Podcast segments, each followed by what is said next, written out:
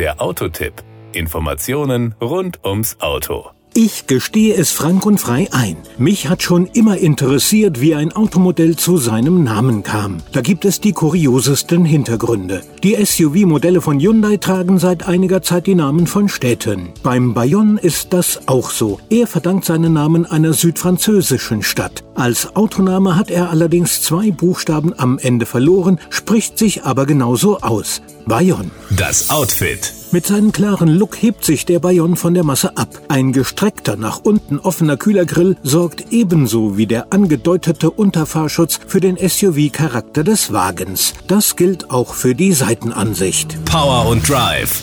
Die Hyundai-Kunden haben beim Kauf eines Bayonne die Auswahl zwischen drei Benzinmotoren und vier verschiedenen Getrieben. Zudem sind die modernen Smart Stream Motoren im Bayonne mit dem innovativen 48 Volt Hybridsystem von Hyundai kombinierbar. Die Motorenpalette startet mit 84 PS, geht weiter mit 100 PS und endet bei 120 PS. Das letztgenannte Triebwerk ist serienmäßig mit 48 Volt Hybrid Technologie ausgestattet. Wir hatten diese Variante mit dem Sechsganggetriebe mit elektronisch geregelter Kupplung, genannt IMT im Test. Die Beschleunigung von 0 auf 100 km/h erledigt der Wagen mit dieser Motor-Getriebe-Kombination in 10,4 Sekunden. Die Spitzengeschwindigkeit wird bei 185 km/h erreicht.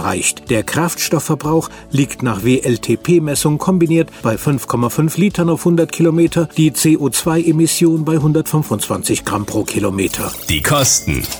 Die Ausstattungslinien bezeichnet Hyundai mit Pure, Select, Trend und Prime. Unser Test-Bayon war mit der höchsten Ausstattungsstufe Prime, dem stärksten Motor mit 120 PS und dem 48 Volt Hybridsystem sowie dem 6-Gang IMT-Getriebe ausgestattet. Damit lagen wir in der Preisskala mit 27.190 Euro knapp unter dem Maximalpreis von 28.730 Euro für die Version mit 7-Gang DCT-Getriebe. Ich finde, das ist ein angemessener Preis für das Fahrzeug. Falls Ihnen prinzipiell der Sinn nach einem Bayon steht, Sie aber nicht so viel ausgeben können oder wollen, es geht schon bei 17.260 Euro los. Da sind Sie auch schon mit 84 PS in der Pure-Ausstattung unterwegs. Und einen Bayon haben Sie dann auch. Und auch der ist schon gut ausgestattet.